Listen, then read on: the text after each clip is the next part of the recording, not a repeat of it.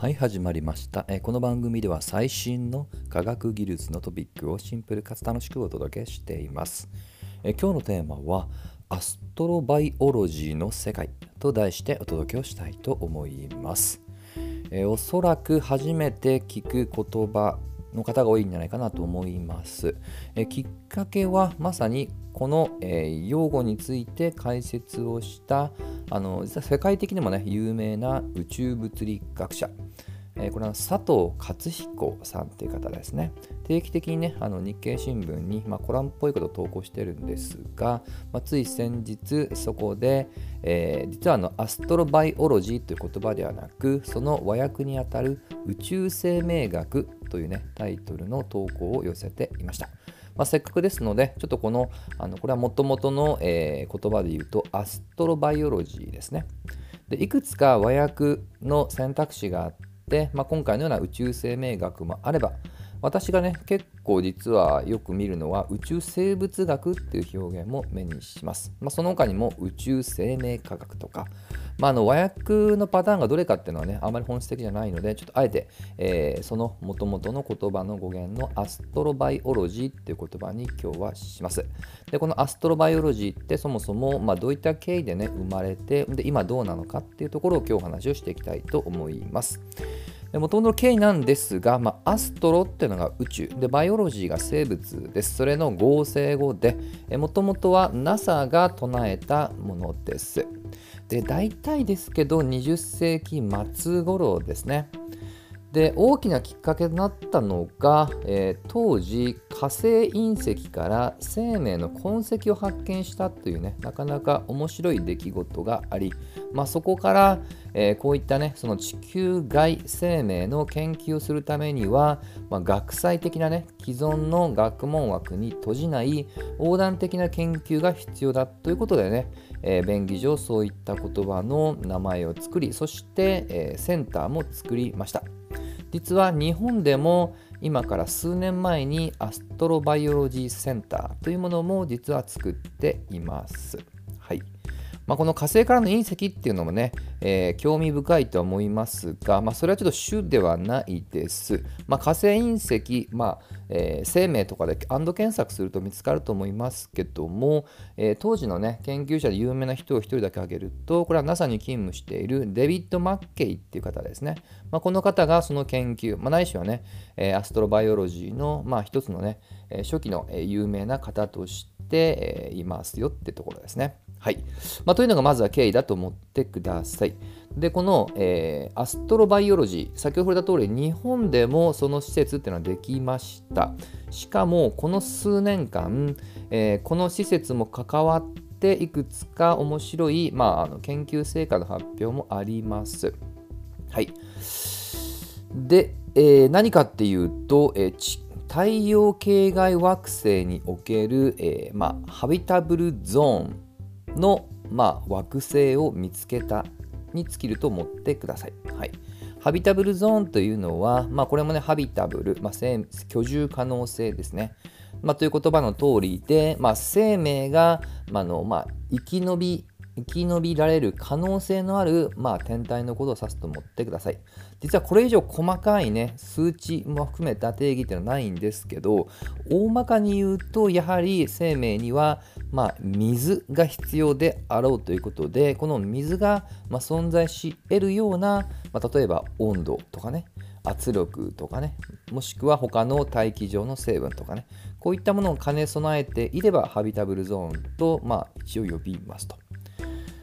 でしかもですねこの数年間で言うと、えー、スーパーアースもこのハビタブルゾーンで見つけたっていう記事も出ています。まあ、スーパーアース、まあ、これも初耳の方に補足すると、まあ、地球のような、ま、ちょっと地球よりもね、えーまあ、1.3倍とか5倍ぐらい大きい大きさでかつ、まあ、比較的、まあ、地球の成分に近いような岩石の成分でできていると。まあ、要は地球っぽいっていうふうに丸めて理解いただいても全く問題ありません。まあ、そういったものを実はこの数年間ね、えー、結構、ま、発見ラッシュが続いてますよっていうところです。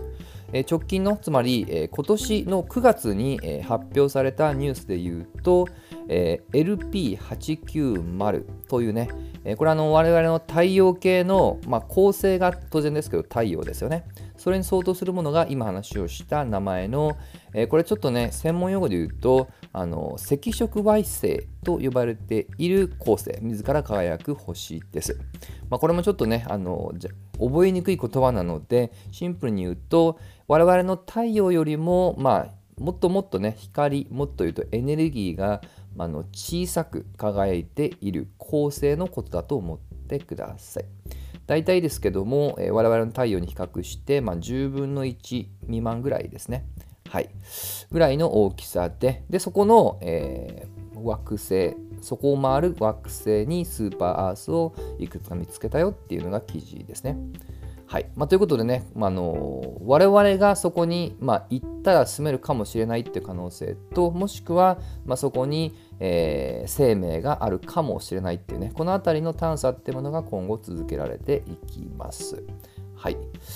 でただね、これについては、あのまあ、あの普通に行ける距離ではないです。光の速さでも、まあ、数十年とか100年以上とかね、それぐらいかかってしまいます。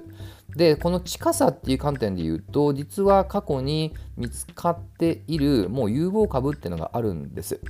これも同じく今回同様、えー、太陽のようなあの光り輝く天体というよりはもっともっとね、えー、小さい、まあ、赤色矮星なんですけど、えー、なんとですねこれたったの光の速さで4年間で着くエリアに実は地球外惑星がありかつハビタブルゾーンがありそうだっていうことが分かっていると。これあのこの、えー、構成のことをプロキシマケンタウリって呼びますと。これが一応正式名称ですね。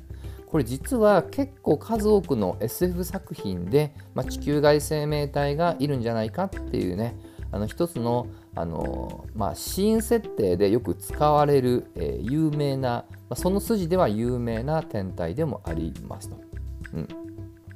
今でもねこのプロシキシマケンタウリの、えー、まあを回る惑星では、えー、新しい惑星っていうのがね今年になっても差分で発表されています。はいまあ、いずれにしてもねこの、えー、地球の外でも生命が、まあ、住める可能性もしかしたら地球外生命の可能性っていうのはこの、えー、まあ、アストロバイオロジーの研究を通じてまだまだ、ま進んでますよっていうところです。はいでもう一つだけせっかくですのでこのアストロバイオロジーという名のもとで、えー、発見された中での有望株つまり我々人類ももしくは地球外生命もいるかもってことでこれはあくまで主観も入ってますけど有名な、えー、まあ、天体を挙げますとトラピストと呼ばれている、えー、まあ、天体。これが比較的、まあ、住める住めないでいうと有望です。でというのも結構実は NASA ももったいぶって、えーまあ、近々に重大発表しますよっていうことを公式サイトで事前案内したんです。これたまに NASA やるんですけどたまにしかしません。はい。でそれが蓋を開けるとトラピストというハビタブルゾーンを発見したよっていうニュースでした。はいまあ、気になる方はおそらく、まあ、トラピストってものね宗教施設の名前から由来を取っていますけども例えば NASA トラピストのアンド検索とかでいろいろと、えー、まあ、結構イメージ画像とかイメージ動画も添えつつ、えー、ヒットすると思います。まあ、これは本当ねあの、まあ、地球っぽいって言ってしまうと乱暴ですけども単に1つだけじゃなくって、まあ、6つ7つぐらいの、えー、まあ、同じような惑星でそれぞれの中のいくつかで地球と同じように住めるんじゃないかっていうね有力候補が出ています。